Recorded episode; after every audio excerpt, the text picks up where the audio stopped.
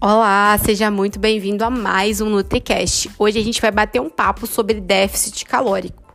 Nutri, o que é esse déficit calórico que todo mundo fala que a gente tem que ter para poder emagrecer? É algo específico? É algo em pó? Não, pessoal. O déficit calórico nada mais é que gastar mais calorias do que a gente consome. Então, quando você gasta mais calorias e consome menos, é óbvio que você vai entrar em emagrecimento, tá?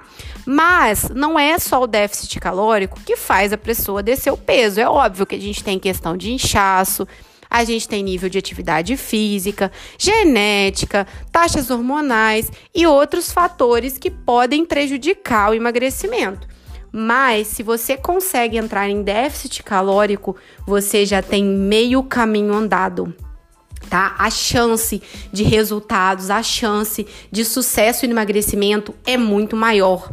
Por isso, gente, que a gente desaconselha consumo de fast foods, refrigerantes e doces em excesso na sua rotina, porque esses alimentos aumentam muito, né, as calorias de ingestão do seu dia. E aí fica muito mais difícil você atingir o déficit calórico mesmo estando, né, praticante aí de atividade física, tá? Então agora você já sabe, a próxima vez que alguém te perguntar ou falar sobre déficit calórico, você sabe que é, né, consumir menos calorias do que a gente gasta.